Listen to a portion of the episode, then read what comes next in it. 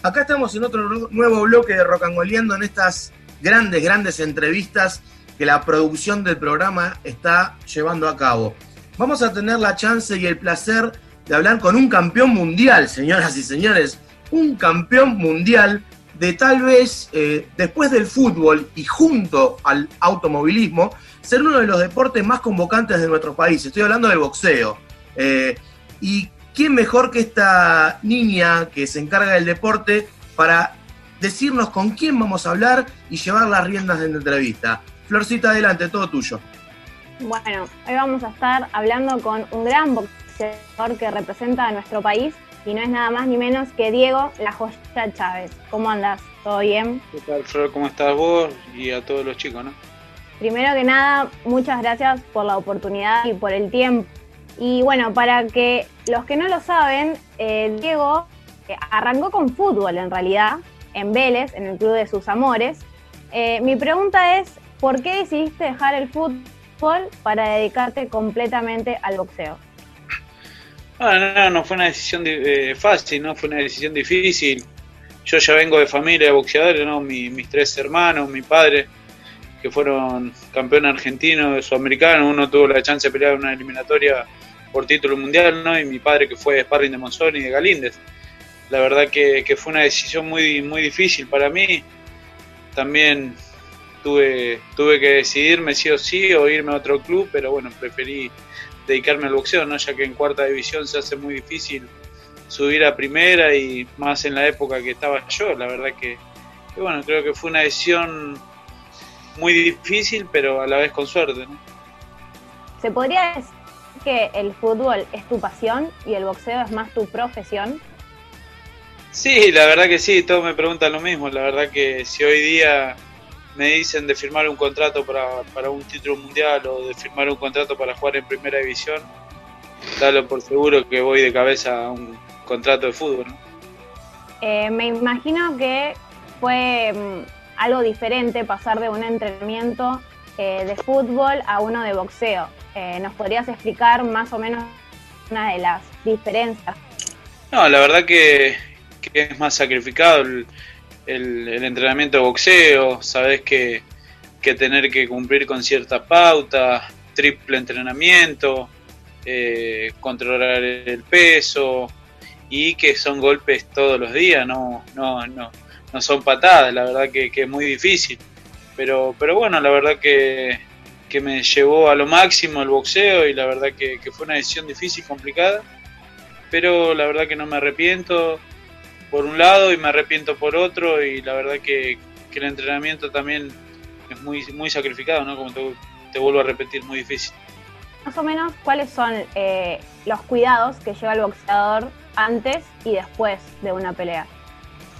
No, los cuidados antes tenés que estar mínimo tres, o cuatro meses haciendo una preparación de tres veces por semana por lo menos meter triple turno, ¿no? Levantarte a las 5, 5 y media de la mañana para ir a correr entre 10, 12 kilómetros.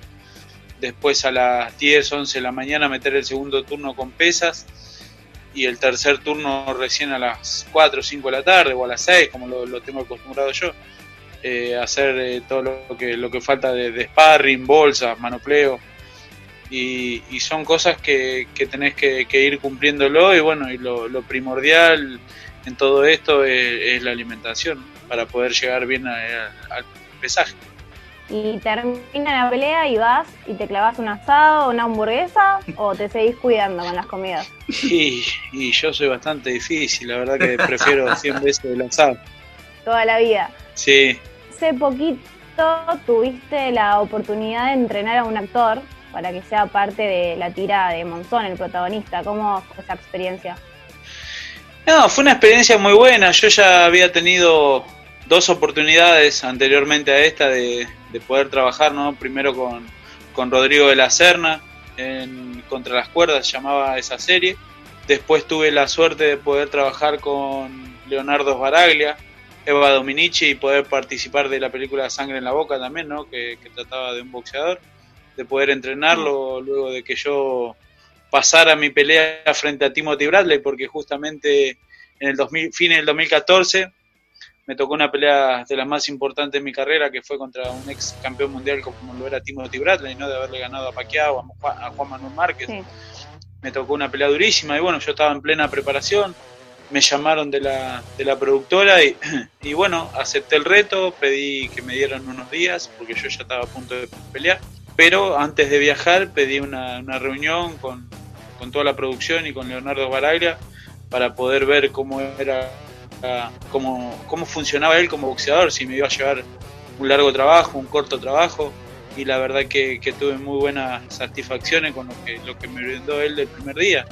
Y poder trabajar eh, durante tres meses a pleno, eh, eso, eso que, dio fruto a la película. Una, una, muy buena experiencia. Em, sí, bueno, y, y, después de esa experiencia, bueno, me llamaron de nuevo para, para la serie de Monzón, un nuevo reto para, para mí, ¿no? La verdad que fueron experiencias muy buenas. Eh, hablando de las experiencias, ¿te acordás un poco el momento que fue ganar, haber ganado, el, eh, ser campeón, digamos, en la categoría Super Welter? Sí, la verdad que, que fue tocar el cielo con las manos, eh, llegar a lo máximo, sabes que, que después de mucho sacrificio que uno tuvo, eh, llegar a lo máximo, a ser campeón del mundo, la verdad que, fue una satisfacción no solo para mí, sino para todo mi grupo familiar, ya que venía después de mi padre, de mis tres hermanos, luego seguía yo, ninguno tuvo la suerte de ser campeón del mundo y bueno, yo tuve la suerte de ser campeón del mundo y la verdad que, fue un orgullo para toda la familia. Y un orgullo obviamente para el país, ya que representabas a Argentina. Sí, la verdad que sí, la verdad que sí, para, para todo el país y yo fui campeón del mundo en un momento difícil también, como Martínez, como Maravilla Martínez. Fuimos campeones en momentos clave cuando el boxeo necesitaba resurgir y creo que, fue campeón Lucas Matisse también. El chino Maidana creo que había ganado la, segunda corona en Welter. Eh, después fui campeón del mundo yo y creo que también fue campeón del mundo Maravilla Martínez cuando el boxeo argentino lo estaban dando medio por, por lo bajo de lo que, lo que venía haciendo en los últimos años. Chicos, ¿alguna pregunta que le quieran hacer a Diego? Sí, yo tenía, tengo, Diego, te saludo primero, buenas noches. Te quería preguntar cómo, cómo haces para reponerte de una derrota, independientemente de, quién sea el rival, ¿cómo viene tu día después de la derrota? Eso en una primera instancia. Y segundo, preguntarte, el que está ligado más o menos al deporte de contacto ha tenido distintas oportunidades. Eh, Javier y yo tuvimos la oportunidad de, hacer una exhibición en en el Luna Park y nos sentimos muy grandes. Y vos saliste campeón del mundo en el Luna Park. ¿Qué se, qué se siente? Bueno, eh, con respecto a la primera pregunta, yo después, después de, mi derrota que tuve frente a Kate Turman, eh, el título, ¿no? Resignando mi título mundial, la verdad que, que fue un golpe muy duro. Y después se hace todo muy difícil, ¿no? Eh, tuve eh, mucho tiempo parado y después tuve muchos altibajos en mi carrera. Eh, perdí, de rato perdía mucho la, motivación, no le veía sentido al boxeo.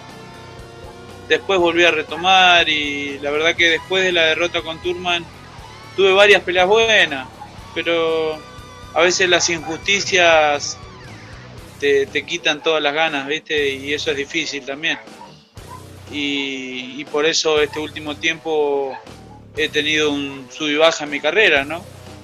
Eh, la verdad que, también estar mucho tiempo parado, alejado del boxeo por problemas con manager y, todo eso me, atrasó muchísimo la carrera. Y, con respecto a lo otro, pisar el Luna Par, la verdad que, sí, es hermoso. Es hermoso saber que, estás en un escenario que, que, brillando, que brillaron grandes, grandes boxeadores argentinos, ¿no? Y pisar un lugar así, la verdad que te llena de emoción y orgullo. Y levantar ¿no? el título en un lugar donde es mítico. Sí, sí, haber defendido el título mundial y ganar de la, de la forma que gané, la verdad que, eso es hermoso también. ¿no?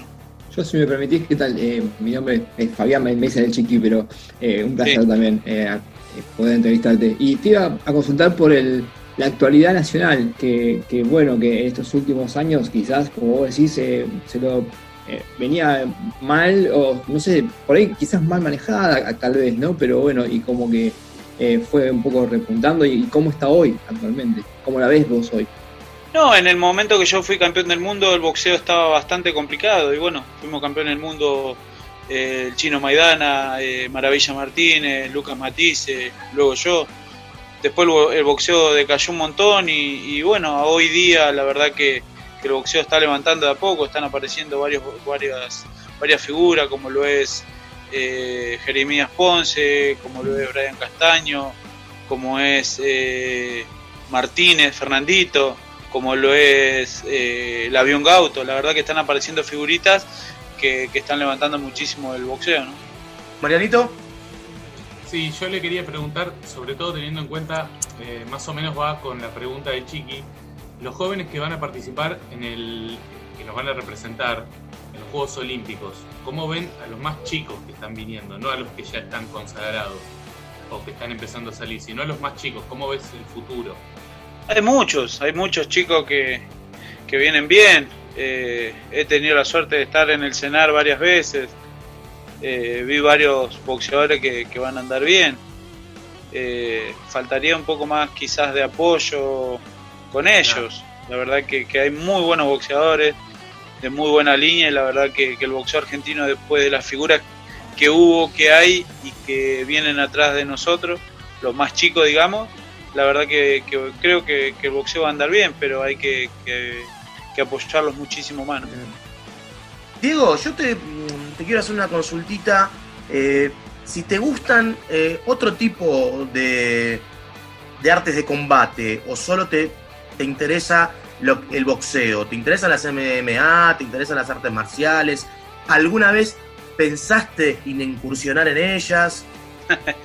no, la verdad que, mira, te, te vas a reír con lo que te contesto. Eh, la verdad que lo único que me interesa es el fútbol. Si, si me das a elegir, miro 100% fútbol, pero no le doy mucha importancia, no, no me interesa, como que ya perdí interés en los deportes de contacto. No, no tengo mucho entusiasmo por eso, ni del boxeo. Eh, solo miro quizás cuando hay alguna pelea de algún argentino importante o alguna pelea importante afuera, si no, no, no miro boxeo, no miro ningún deporte de contacto, solamente fútbol. De hecho, estoy viendo para ver si puedo hacer el curso de técnico, ya que tengo mucho contacto también en fútbol. Ver si este año o el año que viene arranco con el, fútbol, el, curso de técnico, ¿no? Buenísimo, bien ahí. Entonces vamos para el fútbol. Salimos de los deportes de contacto, vamos para el fútbol. Referentes. ¿Cuáles fueron tus referentes? ¿Qué mirabas? ¿En qué puesto jugabas? ¿Y cuál era ese tipo al que decías, ojalá sea el 10% de este tipo? El póster. No, la verdad que, que nunca me fijé en los demás. Siempre me gusta el fútbol en general. Quizás era un lateral o un volante bastante rústico, que iba y venía, eh, tenía buena pegada, pero nunca me fijé en algún referente. Me gustaban millones de jugadores, me gustaban muchísimos jugadores, pero nunca tuve un referente, nunca tuve un referente al cual miraba o decía quiero parecerme o llegar a ser como este o pasarlo eh, siempre traté de ser yo mismo. ¿no? Muy bien, bien ahí. Chicos, ¿le quieren hacer alguna pregunta? ¿Algo que le haya quedado en el tinteo para Diego?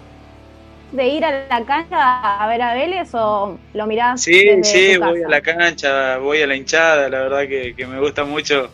Cuando voy solo, voy para la, popular. Si no voy solo, me voy a un palco, una platea con mi familia, con mi mujer y mis hijos. Bien ahí. Nico, te había quedado algo, ¿no?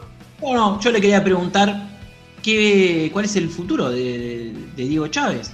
Si nos vamos a dar el gusto de, verlo, de verlo con los guantes puestos de nuevo arriba del ring, si lo vamos a ver solamente con el fútbol. ¿Qué, qué no, sí, todavía. Recién tengo 34 años y tenía idea de, pelear dos añitos más, un añito y medio más. Esa es la idea. Eh, pero bueno, ahora los tiempos se están acortando, ya tengo 34 y y estos seis meses, siete meses que van de pandemia ya esto complicó muchísimo las cosas. La idea mía era retirarme fines del 2021, era retirarme, pero bueno, quizás mitad del 2022 ya fue el que lo cuente. Yo antes que, que Flor me corte y me diga, listo, basta, dejémoslo tranquilo a Diego, no lo molestemos más, porque viste que las mujeres son bravísimas. y bueno, tener una hija así como Flor es complicado. Es, tengo, hay que... ¿eh? tengo, tengo, dos nenas, tengo dos, una de 14, de 13 para 14 y la otra de 8 para 9. Bueno, entonces me entenderás profundamente, sabrás que son bravísimas las mujeres. Y la verdad que sí, mirá, yo tengo dos que se llevan cinco años, cinco días de diferencia del mismo mes y son bastante complicadas. Son las 2 de noviembre, creo que son cancerianas y es muy difícil, muy son difícil. bravas, son bravas. Entonces, antes que Flor me rete y le, le vaya dando el cierre a la nota, yo te quiero hacer una consulta sobre la música, porque nuestro programa va del deporte a la música todo el tiempo, va oscilando entre Sí. esos dos temas. ¿Qué música escuchas cuando te entrenás? ¿Pones algún soundtrack, alguna lista que tengas preparada? ¿Cuál es la música que te gusta? ¿Qué estilo musical es el que te acompaña? Si tengo que escuchar, escucho cualquiera, menos la música esa de, de rock pesado, muy pesado. Heavy Me metal, que- metal. Claro, todo eso no, eso son puro grito y no me gusta. Si tengo, si tengo que escuchar, escucho de todo, no tengo problema, pero prefiero más eh, cumbia tranquila, damas gratis, eh, cumbia santafesina, rock and roll country, eh, folclore, pero como te dije, rock and roll, pero damas, eh, los redondos, la renga, más o menos tranqui. Claro, rock, no heavy metal, trash metal, esas cosas no. Exactamente. Pero escucho de todo, no tengo problema. Bárbaro ahí. ¿Algún temita de Rocky no te acompaña para entrenar?